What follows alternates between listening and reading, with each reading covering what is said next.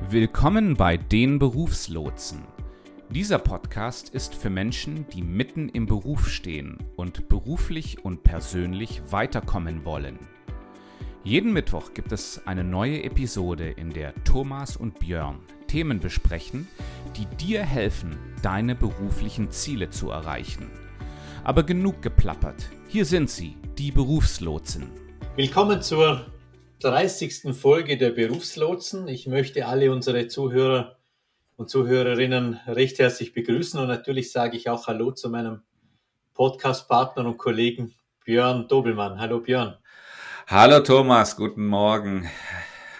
Ja Björn, wir haben uns heute unter Anführungszeichen wieder einmal eine philosophischere Folge äh, vorgenommen und zwar genau. ähm, sind wir äh, über die Nachrichten indirekt zu unserem Thema gekommen und wir haben uns ja in der Vorbereitung darüber unterhalten, dass uns das Ganze immer auf die Nerven geht, wenn wir die Medien an, einschalten, wenn wir Radio hören, Fernseh schauen, Zeitung lesen. Probleme, Probleme, Probleme, genau. genau. Die ganze Welt scheint nur aus Problemen zu bestehen. Ja, genau, das geht, das ist auch mein Eindruck. Und ähm, äh, wir sind dann irgendwie auf das Thema Lösungsorientierung gestoßen. Zum einen natürlich, weil ich da vor, vor ähm, längerer Zeit bereits mal eine Ausbildung in lösungsorientiertem Coaching gemacht habe, aber weil wir einfach auch darüber geredet haben, was es mit uns macht, wenn wir andauernd den Blick auf das richten, was nicht funktioniert. Äh, und ähm, ja, deshalb haben wir gedacht, wenn es uns gut tut, tut es vielleicht auch unseren Hörerinnen und Hörern gut. Ich finde es besonders wichtig, einfach diese, diese Auswirkungen von Lösungsorientierung äh, zu, zu, zu kennen, ja, dass, dass wir da uns in einen, in so einen, in so einen positiven Kreislauf äh, damit begeben, ja, also so ein, so ein Solution Circle, äh, denn die Fokussierung auf die Lösung bringt Lösungen mit sich und äh, was uns dann wieder befähigt, neue Lösungen äh, für, für, für höhere, für größere Themen anzugehen. Während die Fokussierung auf die Probleme bringt uns in genau den gegenteiligen, äh, in den, in den in genau den gegenteiligen Kreislauf, der uns nämlich immer weiter nach unten zieht. Ja, also sozusagen ein Teufelskreis und der andere äh, der Solution Circle oder der Engelskreis, wie du es auch schon beschrieben hast. Genau. Und ähm, was dem Ganzen ja ein bisschen entgegensteht, habe ich den Eindruck, ist unsere Biologie ein Stück weit, oder? Ja. Also ich mache immer wieder die Erfahrung, dass Menschen dann, wenn man sagt, ähm, wenn man die Lösungsorientierung mal so als Konzept einführt, dass die Leute dann sagen, ja, das ist zu einfach und äh, wie mhm. soll ich denn in die Zukunft marschieren, wenn ich nicht weiß, was ihm jetzt falsch läuft und so weiter und so fort. Genau, es ist was, was wir uns wirklich antrainieren müssen, diese Problemorientierung. Es ist nicht unbedingt der. Die Lösungsorientierung, glaube ich, Ben. Äh, selbstverständlich, die Lösungsorientierung. Ja, die, äh, also die Problemorientierung ist, wie du schon sagtest, ist, ist genau unser, unser angeborener Ansatz äh, ich weiß jetzt nicht, ob das kulturell bedingt ist oder entwicklungstechnisch das äh, aus, aus, aus Sicht der, der Menschheitsentwicklung. Äh, auf jeden Fall müssen wir uns für die Lösungsorientierung äh, ja, das, das müssen wir bewusst äh, im, im Blick haben, damit das funktioniert. Und Einstein hat, glaube ich, mal gesagt, man kann kein Problem auf der Ebene lösen, auf der es mit der Denkweise lösen, mit der es entstanden ist. Also im Endeffekt braucht es wie ein bisschen einen anderen, eine andere Perspektive und oft führt diese Perspektivenveränderung dazu, dass das, dass man in der Lösungsorientierung gerät. Und zu dieser Perspektivenveränderung möchten wir gerne ermuntern mhm. mit dieser Folge. Genau. Um was geht's in der Episode? Wir wollen uns zunächst ansehen, was ist Lösungsorientierung? Wir wollen uns dann anschauen, warum Lösungsorientierung besser als Problemorientierung ist. Und zum Schluss wollen wir uns auch noch darum kümmern, wie ich eigentlich lösungsorientiert handle. Ich hätte das nicht besser sagen können, Björn. Ne? Das freut mich. Du bist, du, du bist heute wieder mal in Höchstform. Genau. also dann schauen wir uns mal die Lösungsorientierung an, oder? Genau. Ja, genau. Wo finden wir denn die Problemorientierung? Ja, eigentlich überall, Björn. Wir genau. finden eigentlich die Lösungsorientierung, die, die Lösungsorientierung finden wir eigentlich relativ selten, oder?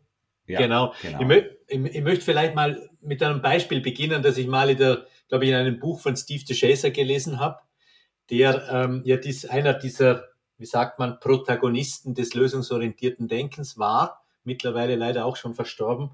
Und der war, ähm, soweit ich das richtig erinnere, so im Bereich der Eheberatung, Ehetherapie unterwegs. Und der hat mal gesagt, er hätte Besuch bekommen von einem Klienten-Ehepaar.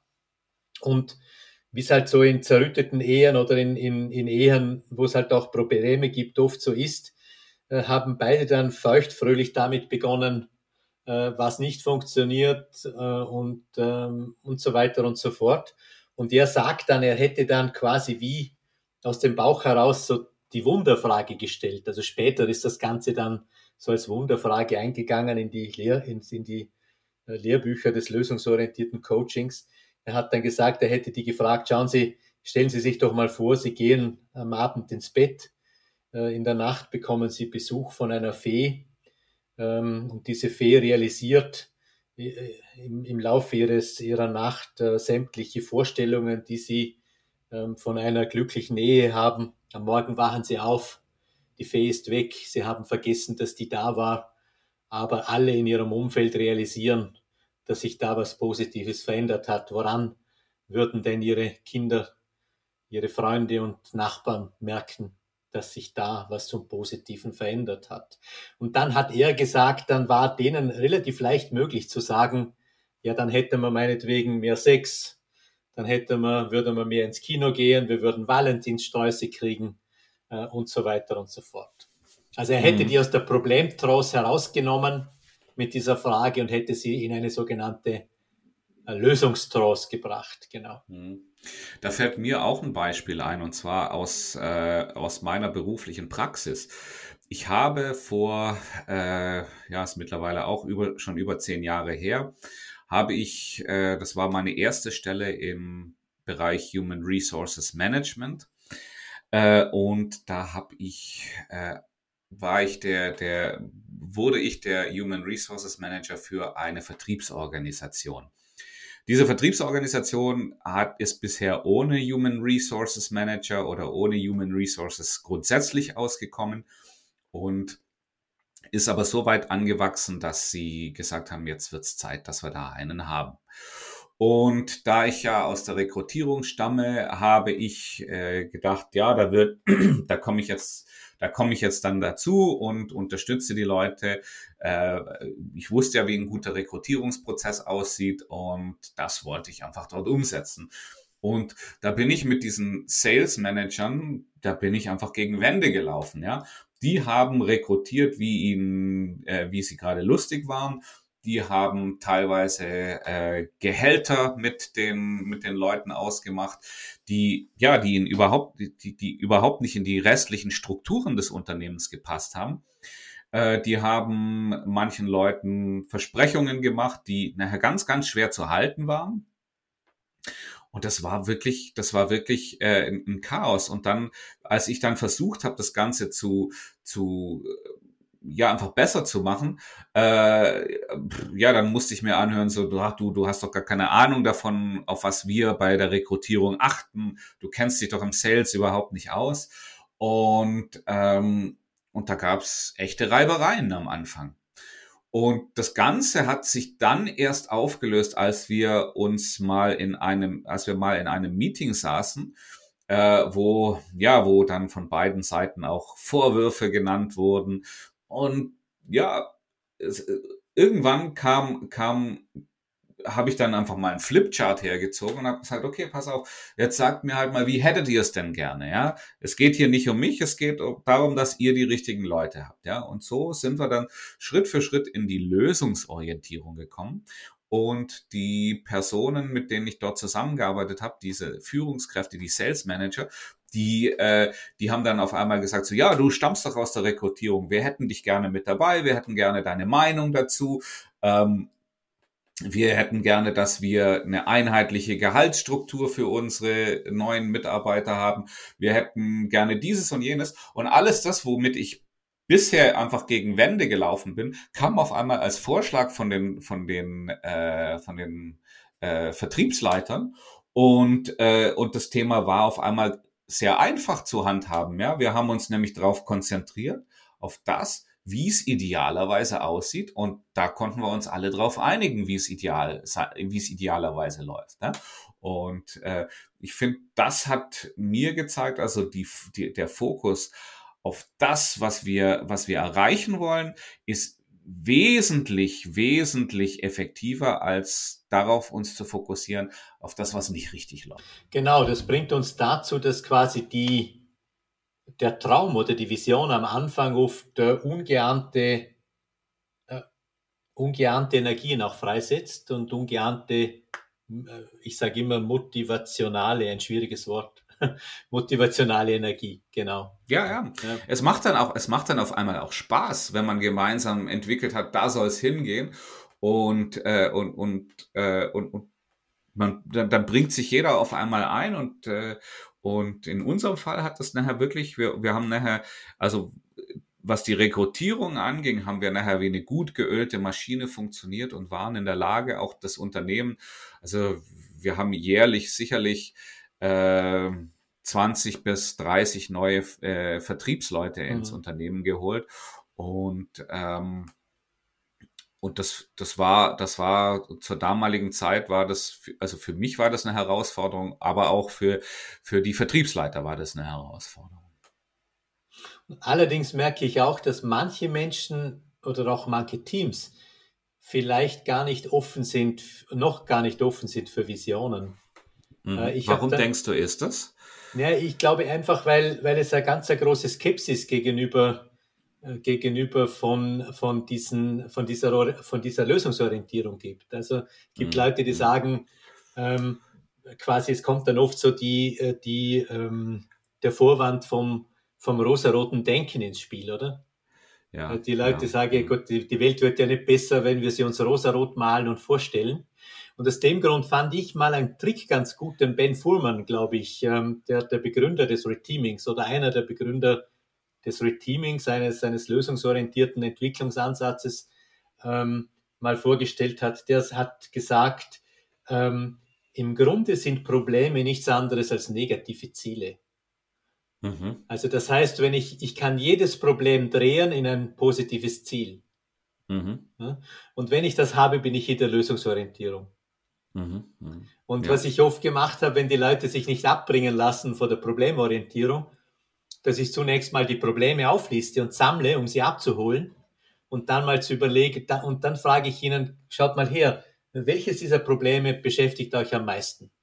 Mhm. Und dann sage ich, und jetzt lasst uns doch daraus ein Ziel formulieren. Mhm. Also manchmal funktioniert das, wenn die Vision am Anfang nicht funktioniert, genau. Okay. Hm. Also ich bin ja, ich bin ja äh, jetzt in der Vorbereitung zu dieser Episode war ich ja echt erstaunt.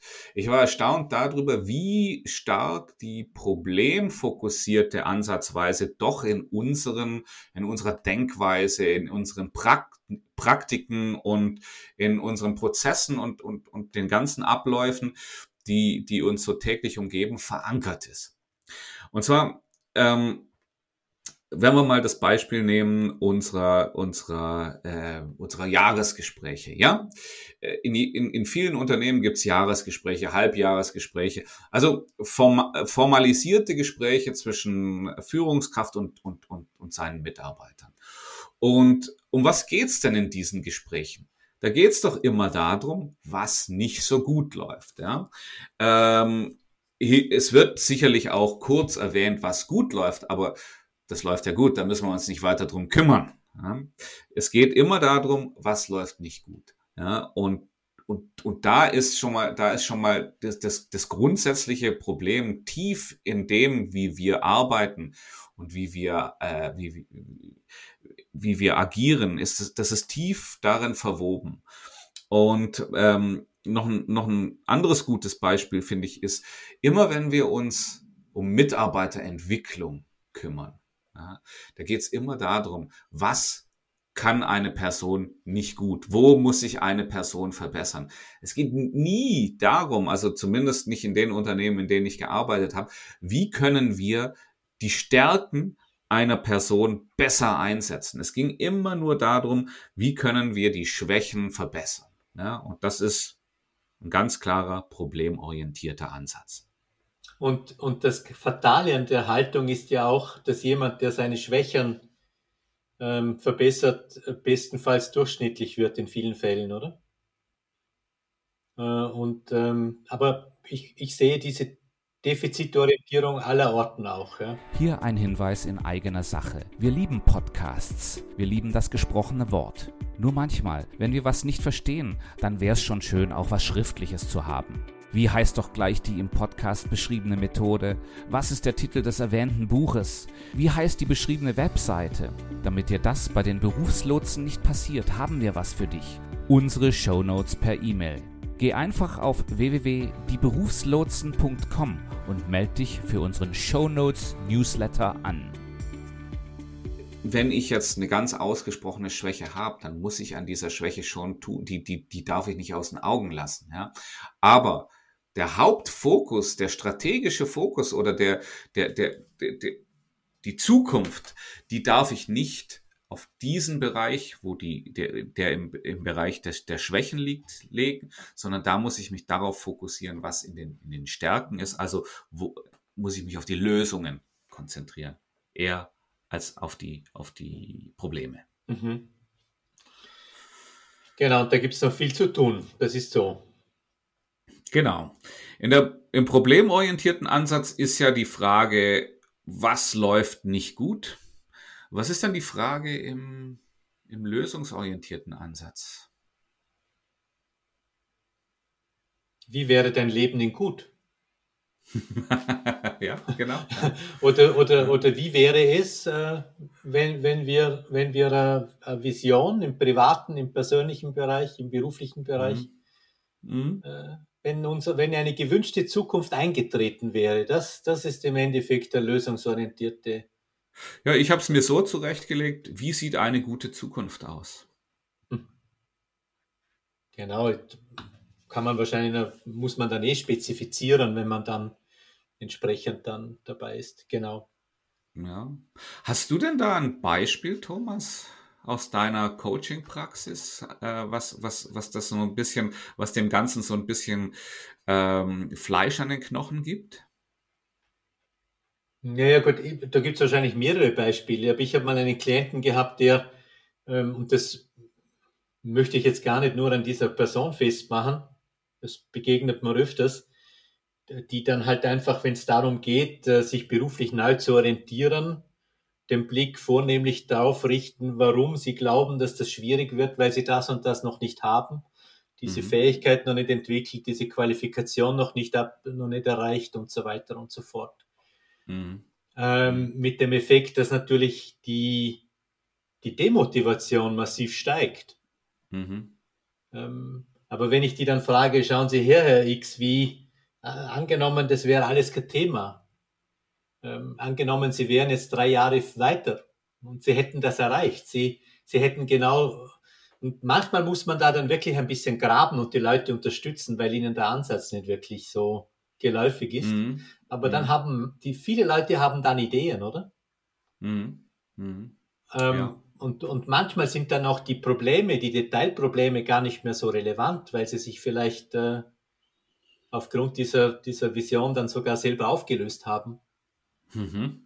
Dann braucht jemand plötzlich keine Bewerbungsunterlagen mehr, weil er sich sowieso selbstständig machen will. ja, genau. oder, oder was auch immer. Oder? Genau. Ja, dazu empfehle ich auch Berufslotsen Episode 26, wo wir uns mit dem Thema Selbstständig machen beschäftigt haben. genau, wo wir mit, mit Stefan Müller geplaudert haben. Genau. Genau, ja. Hm. Was glaube ich auch noch wichtig ist, ist so ein paar Faktoren noch festzuzurren, die sich zum Beispiel auch dann später, weil wir ja, glaube ich, in der nächsten Folge auch auf das Thema Selbstcoaching dann nochmal genauer eingehen werden, mhm. die sich da bewährt haben, wenn man, wenn man lösungsorientiert auch vorgeht, oder? Mhm. Ich glaube, einen Punkt haben wir, glaube ich, äh, bereits jetzt ein bisschen erschöpfender behandelt, so quasi wie, äh, ja, was ist meine Vision, was ist mein Traum von einer guten Zukunft? Mhm. Kann, was man dann so methodisch auch mit dieser Wunderfrage auch machen kann. Und der zweite Punkt ist dann, glaube ich, und das hat sich für mich auch immer bewährt, dass man sich dann überlegt, äh, was für ein konkretes Ziel gibt's denn? Und da hast du ja mal, mal so, du hast, glaube ich, da größere Bedenken, weil du bist, glaube ich, ein hinsichtlich des, der Smart-Regel, des Smart-Prinzips auch ein bisschen ein, äh, äh ein desillusionierter Mensch. Richtig, richtig, genau. genau. Dies, dies, diese Form von Zielen meine ich jetzt gar nicht, oder? Oder die meint auch das lösungsorientierte Denken nicht. Hm. Es geht eher um ein Richtungsziel. Es geht um ein, um ein also wenn jetzt jemand sagt, ähm, meinetwegen, ähm, äh, ich möchte gesünder leben und Gewicht verlieren, dann kann das beim, beim, bei, bei der lösungsorientierten, beim lösungsorientierten Selbstcoaching durchaus eine äh, so ein brauchbares Ziel sein. Also es muss nicht spezifisch sein, es muss nicht messbar sein, nicht in jedem Fall. Ähm, es sollte auf jeden Fall attraktiv sein. Also das, glaube ich, mhm. kommt vor, oder? Es muss ein eigenes ja. Ziel sein. Es muss, sollte auch realistisch sein. Und, äh, aber in der Regel geht es darum, dass man so ein Richtungsziel festmacht. Und dann finde ich noch an einem Punkt ganz wichtig. Ähm, ich habe mal von einem NLPler gelernt, dass jeder einen Elefanten verspeisen kann, aber nicht an einem Stück.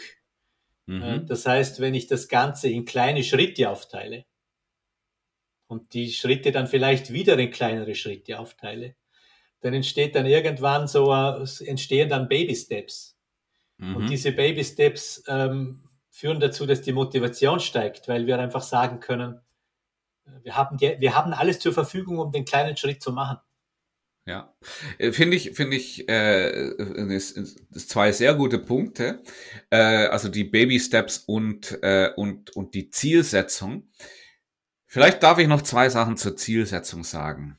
Ja, du hast recht. Ich bin gebranntes Kind, was smarte Ziele angeht. Ja, äh, ich finde, wir wir wir überbewerten den den den Faktor smart äh, die vollkommen also ich bin der Meinung, smarte Ziele kann ich nur für Dinge, die ich schon als Baby-Step heruntergebrochen habe, anwenden. Viele große Ziele, viele große, ähm, viele große oder sagen wir mal viele Überziele auch, also wo, wo man dann solche Baby-Steps eben drunter zusammenfassen kann, ähm, da bin ich gar nicht in der Lage, die als smartes Ziel zu, zu formulieren. Zumindest nicht am Anfang.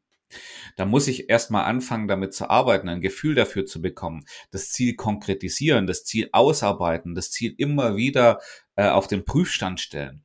Erst dann gewinnt das Ziel eine gewisse Tiefe. Ja, am Anfang ähm, bin ich der Meinung, wenn ich mir sage, ich möchte, äh, ich möchte einfach äh, gesünder leben und ich möchte, ich möchte nachhaltig leben. Ja, das ist schon mal, das ist schon mal ein guter Startpunkt. Ja, natürlich kann ich, ist es schwierig, diesen diesen Startpunkt dann nachher ähm, diesen zu messen, wann ist der erreicht. Aber es, das ist ja auch gar kein Ziel, was ich messen möchte, wann ich es erreicht habe, sondern das ist, wie du eben schön sagtest, ein Richtungsziel. Das ist eine Vorgabe, das eröffnet einen Korridor von mir an Möglichkeiten, wie ich mich in diese Richtung bewegen kann. Und deswegen ist gerade auf der persönlichen Ebene, also aber, auch beruflichen Ebene, ja, wenn es jetzt nicht darum geht, die Ziele, die mir mein Chef gibt, sondern wenn es um das gibt, was, um das geht, was ich erreichen möchte, dann sind diese smarten Ziele zu eng und das Konzept, das, das, das, wird, das wird sehr, sehr schnell gesprengt und da muss ich mir gestatten, auch etwas freier mit der, in der Zielformulierung vorzugehen und äh, mich dort auch, äh, mich, da, mich auch nicht an solchen, an solchen Kleinigkeiten, ob das jetzt wirklich äh, ganz spezifisch oder, oder, oder ganz genau messbar ist, damit darf ich mich nicht aufhalten. Und das bedeutet ja auch, Björn, dass wir dann halt auch immer wieder aufs Ziel zurückkommen und es unter Umständen auch anpassen äh, können. Also Ziele sind auch ein Arbeitsmittel. Sie sind nicht, ich erlebe dann auch Leute, die sagen, die, lassen, die geraten dann unter Druck, weil wenn sie merken, dass das Ziel vielleicht auch nicht mehr so ganz stimmt. Aber dann Absolut. lässt es sich auch anpassen, oder? Absolut. Ziele sind nie in Stein gemeißelt. Ziele müssen sich ständig an die Gegebenheiten anpassen und äh, und, und diese so, so richtig persönliche Ziele kommen ja auch irgendwo aus, aus, aus mir selbst heraus. Und wenn ich, wenn ich mir Unbewusstes bewusst mache, was, was der, der Prozess der Zieldefinition oder der, der Zielverfeinerung ja ist, dann, dann muss ich auch damit umgehen, dass, dass mir mein, mein Unterbewusstes teilweise nicht alles preisgibt. Ja, da muss ich, da muss ich arbeiten, da muss ich öfter drüber nachdenken und kann dann nach und nach so ein Ziel einfach, äh, einfach immer genauer herausarbeiten. Ja? Und das finde ich einen ganz wichtigen Punkt, äh, wenn ich anfange, mir mit Zielen, mit Zielvorstellungen zu arbeiten, wie sie in dem Lösung, wie sie beim lösungsbasierten Ansatz äh, Sinn machen. Also sich quasi nicht so in eine Art Problemtross hineinzusteigern, indem man ein Ziel formuliert und es nicht ja. perfekt formulieren kann mhm. äh, und dann wieder alles wieder verwerfen, sondern einfach lieber mit einem ungefähren Richtungsziel zu arbeiten genau. und das im Laufe der Zeit wieder zu überprüfen und anzupassen. Und der Begriff Richtungsziel, so wie du ihn verwendest, den habe ich jetzt von dir gehört, den von dir kennengelernt. Äh, den finde ich, das finde ich einen ausgezeichneten Begriff. Ja, das ist ein ganz, eine ganz nutzbare und, und, und mit, also damit, damit könnt ihr, liebe Zuhörer, auch sehr, sehr gut arbeiten. Wir haben uns dann, weil wir ja momentan auch ein bisschen in gesundheitsumwölkten Zeiten leben, wenn ich das mal poetisch ausdrücken darf, Björn, mhm. haben wir uns ja noch über zwei Punkte noch Gedanken gemacht, äh, die wir, die jetzt eigentlich, ja, oder doch, vielleicht haben sie doch mehr mit der Lösungsorientierung gemein, als man so meint. Äh, und zwar mit dieser, mit dieser Pathogenese oder mit der Salutogenese. Also ich finde ja auch interessant, dass es so einen Ansatz gibt, der es eigentlich nicht wirklich so in die Bestsellerlisten der Medizin geschafft hat, die sogenannte Salutogenese von, ich glaube, Aaron äh, Jan Konowski heißt der Mann, ein israelischer Mediziner, äh, der äh, gesagt hat, ähm, es ist viel sinnvoller darauf zu achten, was Menschen gesund hält, äh, als wie sich zu fragen, was sie krank macht.